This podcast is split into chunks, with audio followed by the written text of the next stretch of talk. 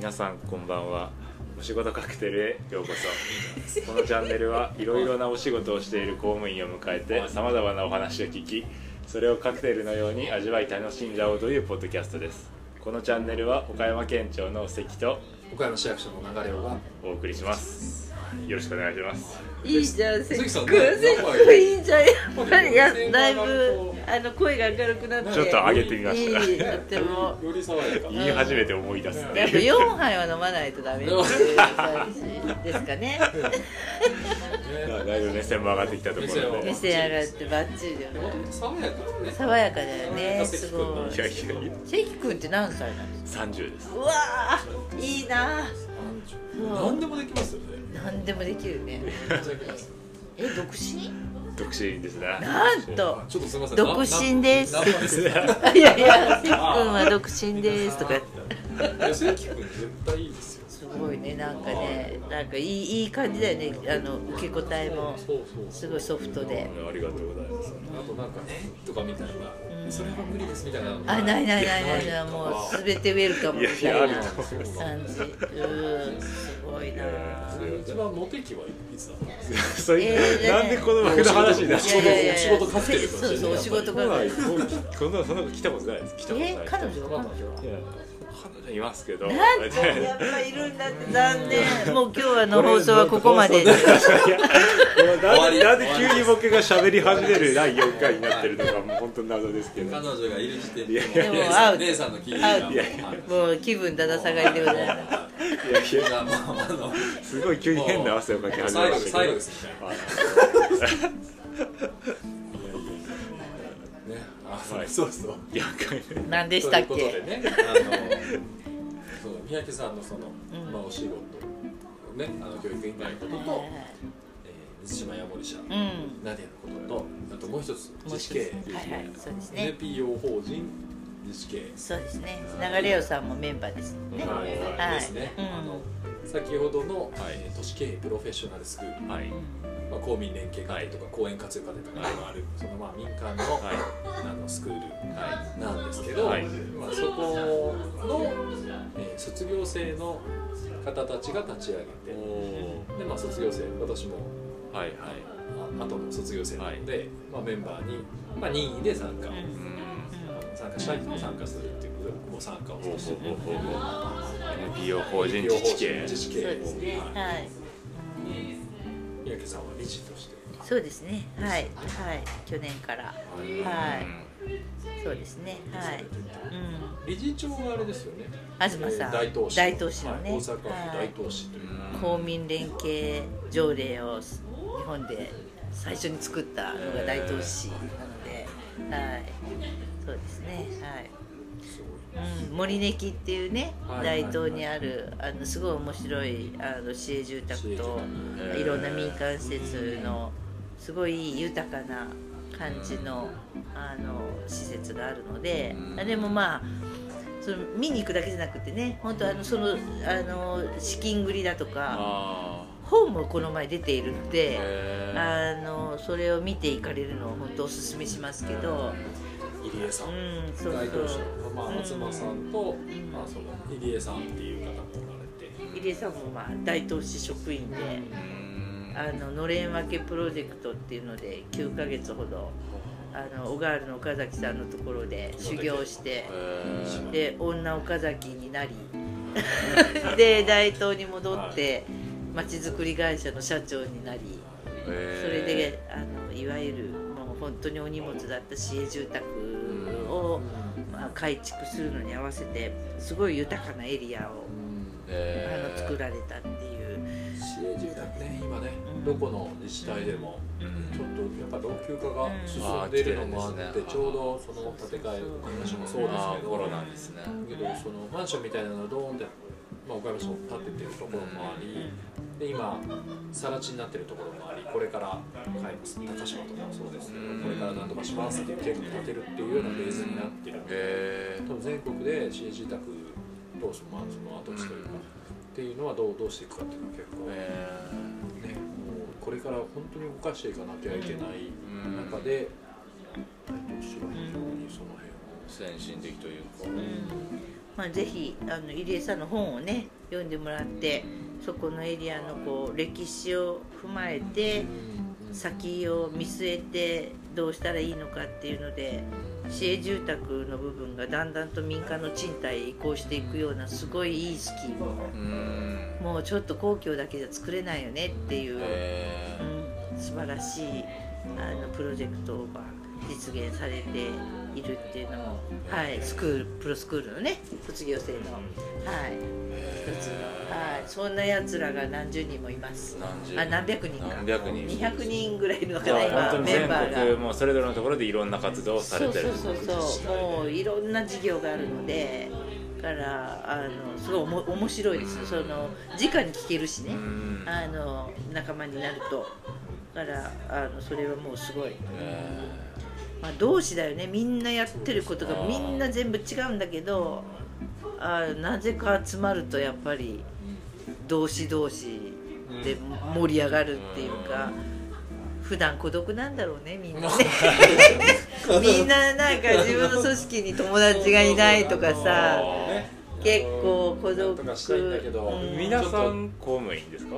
いやいや6割ぐらいが6割ぐらい。あで普通に地域のまちづくりの関係の方とかもいらっしゃる。そう4割はもう民間。建設会社さんだったり、はいはいえっと広告代理店さんだったりであのクラフトビールのそうでね。大阪の醸造家の人だったり。だから民間事業者の方にとっても自治経営に入ると本当に役所の裏話が聞ける。あ本当にどうやって物事が進んでいるのかっていう役所の論理みたいなところが。いやいやそれはねもうこんなラジオじゃ喋れないですけど みたいな感じなんだけどあのスクールに入るとまあガチであの生々しいところが？ここのこの人がやろうと思ってる事業を通すためには役所の中でどういう調整をしないといけないとかどういう予算の取り方しないといけないとかっていうのを、まあ、ガチで話をするうん。スクールなのでがまあ久しぶりに会うと盛り上がるよね。そうですね。すごい。もう実際どうもうみんな違うんだけどうん。それがすごいユニークなところで。えー講師講師のね木下さんとかうん。岡崎さんとか清水さんとかなんか竹内さんもそうですけど、まあ竹内さんちょっとマイルドですけど、まあ大体みんなが大体お前らやるのかやんねえのかみたいな。そうそう やるやつかやらねえやつかみたいな話で。もうあのそうあの人たちの毒舌とエロネタに耐えないながら あの事業を進めていくっていう。いや。OB で聞きに行ってもなんかその、ね、今受講生の人たちが受けてるアドバイスを聞いてすごいこうキュッてそうグッとそう。背筋が跳ね伸びるっていうそう。そうだよやべえねそうそうそう。そうだ。そうそう。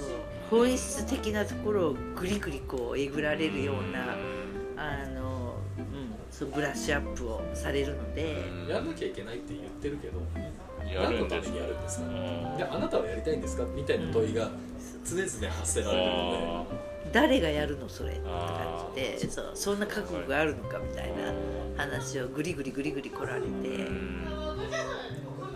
子ども園推進課に移動した最初の年のはい6月にからそうだね。4ヶ月受けたんですけど、はいそうだね。あんま分かってないんです正直。C56 だから。あまあ分かってない状態ででもまあ子ども園の民営化をしますみたいな話を持っていって、でなんか全然プレゼンが楽しくなさそう。みたいな話が。やる気がないだろう。そうそうそう。何のためにやんのとか。あー。この事例こういう事例もあるんだけどって言ったら全然ピンとこなくて。あそうだよ。私の班だったんだよね。そうそうそうそう。三宅さん三宅さん姉さんチームの。ーはい。そう。中四国チームで。えそうそうそう。私がーまそれなんかあ。ファシリテーター的なことですかね。っていうかアシスタントコース。そうそうそうまあアドバイスもしてくれたりとか、うん。なんかもう途中からよく分かんなくなってくるから。何を聞いたらとか、あの普段お仕事でやってるっていうのが染みついてるじゃん。はいはいだからいやいやそうじゃないんだよっていうところのこうマインドリセットが結構大変で。あまあさっきちょっと給食の話私したけど、はいはいはい私だから公共施設のことをずっとやっていて、うん。はいはい。スクール行ってで教育委員会に行って、ででもおやってることずっと同じなのよ。うん。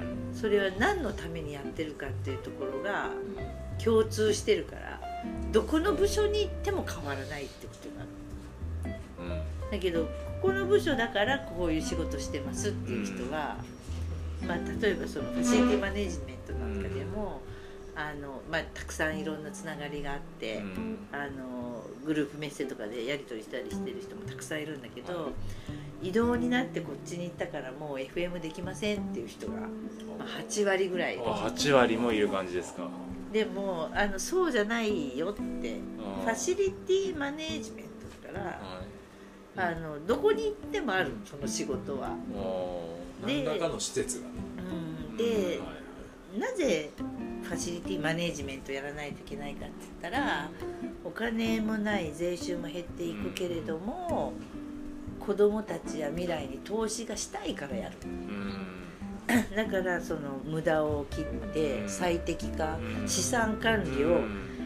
最適化するっていうのは民間経営で当たり前、うんそれはやっぱり人に投資したり、開発や設備投資にお金回したいと思ったらあのファシリティマネジメントは厳密にきちっとやるのが当たり前なんだけど、うん。それができてないのが問題だよって言っているので、行ったら行ったでまたやる仕事はあるはずなのにいやもうファシリティマネジメントできませんっていう人がたくさんいる。それはやっぱりやらされ仕事。うんいわゆるたまたまそのファシリティマネジメントの部署にいたからそういうのを受けただけで そこの畑から変わると別にもうっていう感じです最近流行ってる言葉が内発的動機外発的動機か内発的動機か。変わったからやめちゃうってことは外発的動機ってことナイスあーなるほどなるほど。そうそういうことだから納得してやってると多分内発的動機になる。で外発的動機だとその周りの人の目が気になるとかうん。評価が気になるとかであの自分のモチベーションが保てなくなるんだけど内発的動機だとその外部の人の意見が違ってもあの自分のモチベーションが保てるでスクールのすごいのは内発的動機で働きかけられる。あだからそれがあなたはやるんですかやらないんですか みたいなところが内発的動機があるんですかっていうのを問われて何るのために？だからできないんだったらやめろって言われてあたくさんの人が辞めていく公務員を。ー まあそれは別にそれはそそれ悪いとかいいとかそれまでのことだったっていう。っていうか社会にとってあの公務員じゃなくて民間にいた方があ貢献できるんだあそうったらあそういう意味では辞めるというのは、えっと、公務員を辞めるっていうそうあーそうそうそう。そうそうなるほどそうそうたくさん辞めていくのよ。若い子ほどね。まあは若い子ほど借金もしやすいから。あそういう意味では私なんかもう選択肢ないそれこそもう50過ぎてからスクール行ってるからまあないっていうことはないけどねやってる人たくさんいるんだけどーなかなかリスク取りにくいけどうん。若い子の方が自分の目指す方向に行こうと思ったら辞めるという選択肢の方が良いという資判断を金すると。調達をしてあの事業を起こすっていうことができるのはうん。若い方がうん。いいかなっていうのは思うのでうん。それはまあしょうがないかなってプロフェッショナルスクールが別にね辞めることを推奨しているわけではなくて考えた結果内発的にそっちの方がより良い選内択かなっ発ていう。的動機がないとさ自分の人生豊かにならないしうん。それが社会の豊かさにつながっていくような生き様をさうん人生変わるってみんな言うよねプロスクール聞くと。あ人生が変わるって。ーうん。そうなんだよそれまでね持ってない新しい視点をいくつも獲得できる言い方もできるしれないですねどうですか関さん？いや今日はおいくらですかとか言って。70万ぐらいだったかな。今長いっすよね。僕らそうそうそうそうそう。4ヶ月ですから。今ね30万よより丁寧になってるからね。それ伸びてて70万だけど流れくんの紹介とかあの早割りとかで確かなんかちょっと15万か20万か安くなるのよ。あーどういうえっと4ヶ月1週間に1回あそういやいや4ヶ月じゃない。今もっと長い。だから67ヶ月。は。そうですね。うん。7ヶ月ぐらいで週2回でそれはねそれは刺激的よ。本当に。でなんかあそこで過ごした連中はもう人生生涯の仲間みたいな感じよな。うん。無理やり 無理やり。結構な強度があって結構期間もあって、まあ、お金もその、まあ、それはそそのその見合いのお金なんでしょうけれども。もう強制スパルタ的インプットももうすごいから、えー。本を読まされて結構あれだけどでももう本当よかったなって思う。それずっとできないけどああの期間のあの集中して。してやることによって後がどれだけこう、まあ、豊かにななるというか密度の濃いあの人生になるかっていうのを考えると、まあ、集中的にそこのスクールの期間頑張るのっていうものはとても意味があるかなっていうふうに思いますよね。普段されない問いもねうん。あなたの町の都市経営課題は何ですか？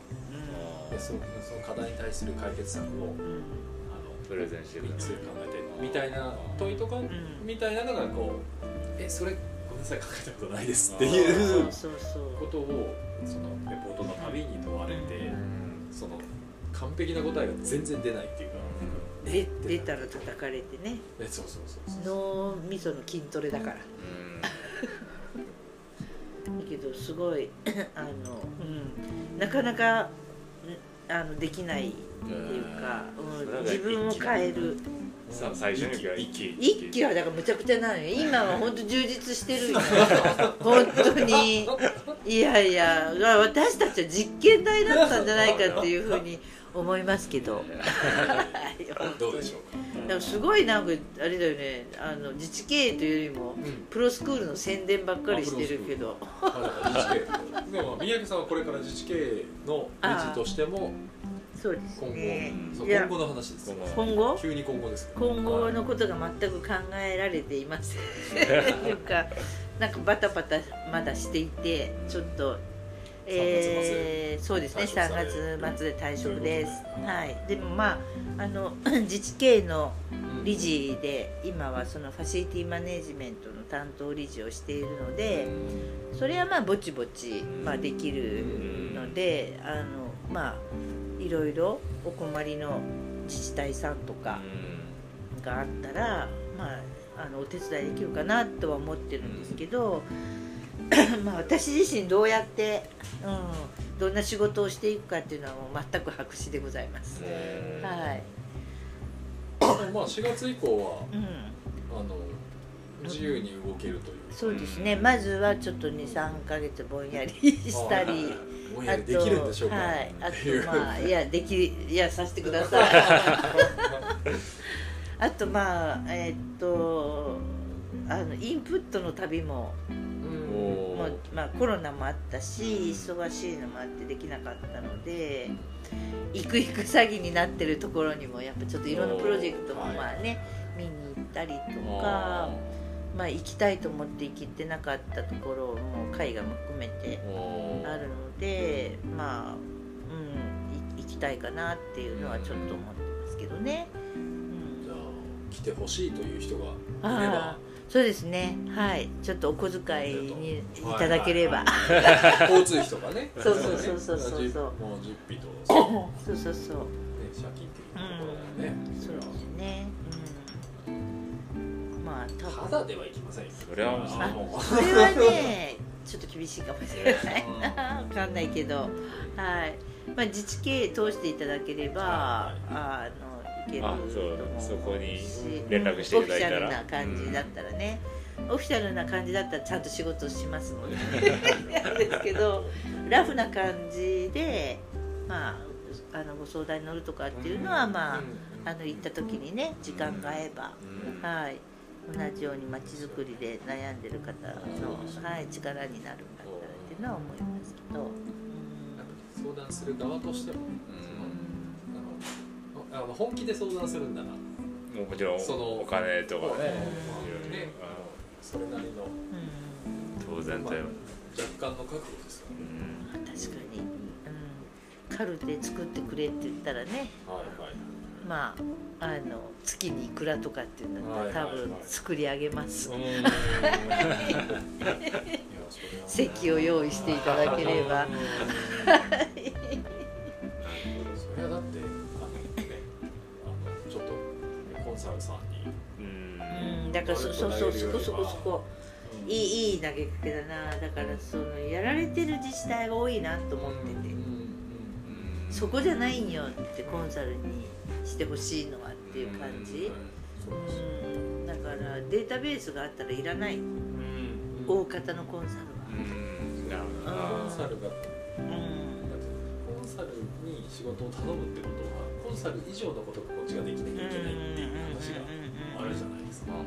どこの部分をなぜコンサル頼むのかっていうところがだからたくさんいろいろなんとか計画作るのにコンサル頼んで計画通りいかずにドブに捨てられてるのでそうだから1期生の時にその大東市の東さんがちょうどスクールに参加しててあ言ってもいいのかな？参加してて なんか計いや計画作るなんか3000万か4000万取ってたで計画作るつもりでそれをそれで行っててスクールが6月かなんかに始まったのよ1期生の。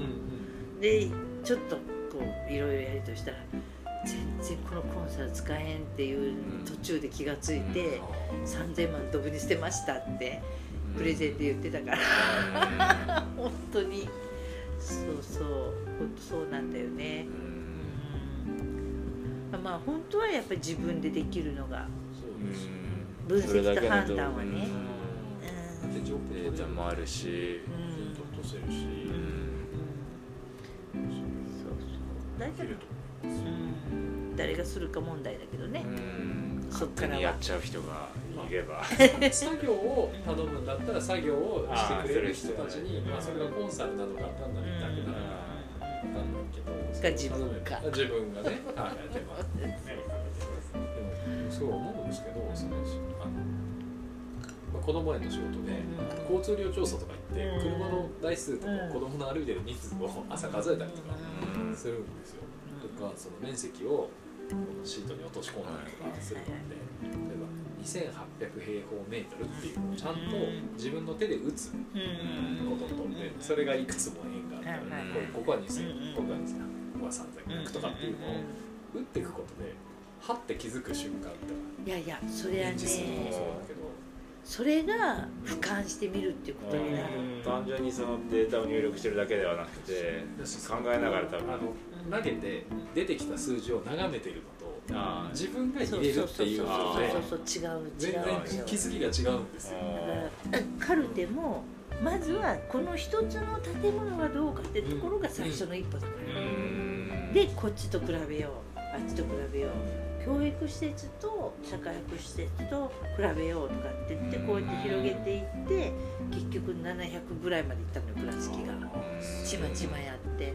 でそれをマクロちょっとかけてさっき言った機械警備でバーッと拾ってみたらこれかかってるやんみたいな感じになるみたいな。契約金額倍ぐらいこことここで同じ施設なのに違うとかみたいな。そうそうそうそうそう。分比かる較ができる分かるようになる。でそれはコンサルに丸投げすると出てこない。自分がやってるとうおっと思ってで割とどこの施設のあれがあってこうインプットされてきてであそこは売ったら方が儲かるんじゃないとかっていうところまで考えが及ぶようになってくる。だからこのエリアはなんかどうもここのコストが高いなとか、うん。そうそうそうそうそう。分かってくる。それは下水道がつつながってない地域だうん。とかっていう分かることもあるし、ん。あれなんか同じような地域なのにこっちの方が高いぞってなると、こっちの業者さんの単価が高いみたいなことがあって、まあ、実はそれこそねそのエリアで広げて考えたらもっと効率化できるみたいなこともそう。それを700もあるともういや。データでポンって出てきたり紙で出てきても見ないからなん。なんとも実感が伴わないんだよね。眺めて終わっちゃう。でも自分がやってるとワクワクする？見つけると、この清掃委託料これどうなってんのとかって 言うとがぜんちょっとどっからメス入れようかみたいな話になるはやっぱり自分がやるからこその、うん。ところはあるよねやっぱり。そうするとこうあ全体にしたらここは手が打てるっていう。うん。この個別施設で、うん。あここここだけでなんかなんかかけてるメンテナンス料みたいなのがもしあるとしたらそれ実はいらないんじゃないっていうことでパツッと切れたりとか。なるほぱりデータがいろいろあって比較ができるっていう状況にまず持っていくから分かってくるよね。でそういうのをやってると、まあ、ちょっとぶっちゃけになっちゃうけどこれ役所の中で いろんな議論してるともう抽象的すぎて思い込みとかうん誰が言ったとかばっかりで議論してるんよ。そうですね。おかしくねって思ってきちゃうっていう。ここにちゃんとあるんだからってこれを公開してちゃんとみんなであの市民も含めて話すれば結果はおのずと見えてんじゃんみたいな感じにはなる。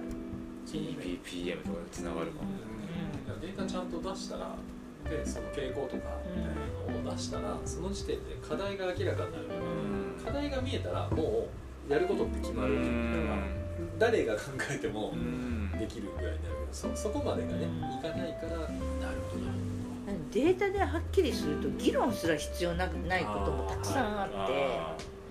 そうそうそうそうそうまあまずそう。当たり前じゃんみたいなところもいっぱいちゃんと情報公開さえすれば、はい。でもそれはカルテを公開してくれないと始まらないっていうことにもなって、っていう感じ。なかなか。言うて先言ってますけどね といったところですいやはい。すいません。自治経営の話がなんかかすんじゃいました。すいません。えなんか迷走してますね話が。ーいやいやごめんなさい。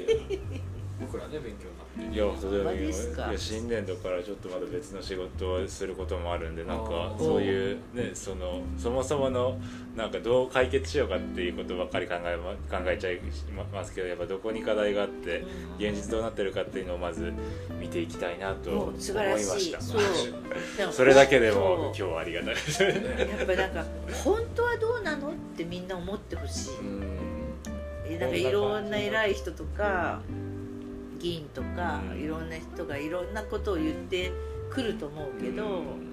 あのデータを一番持ってるのは役所なんうんだと思う、うん。一時情報ですよね。うん。だから本当はどうなのっていうのを、まあ、公務員は確かめられる立場にいるので、まあ、ぜひそれをやってほしいなって。はい。自信にもなるし、頑張ってください関さん。ありがとうございます。本当に。頑張ります。頑張ります。はい。はいそんな感じです。そんな感じで。最終回ちょっとだいぶいっちゃいましたからね、はい、すみません。ありがとうございま皆さん本当にすいえいえありがとうございます。引き続きごしないで。はい。はいすみません。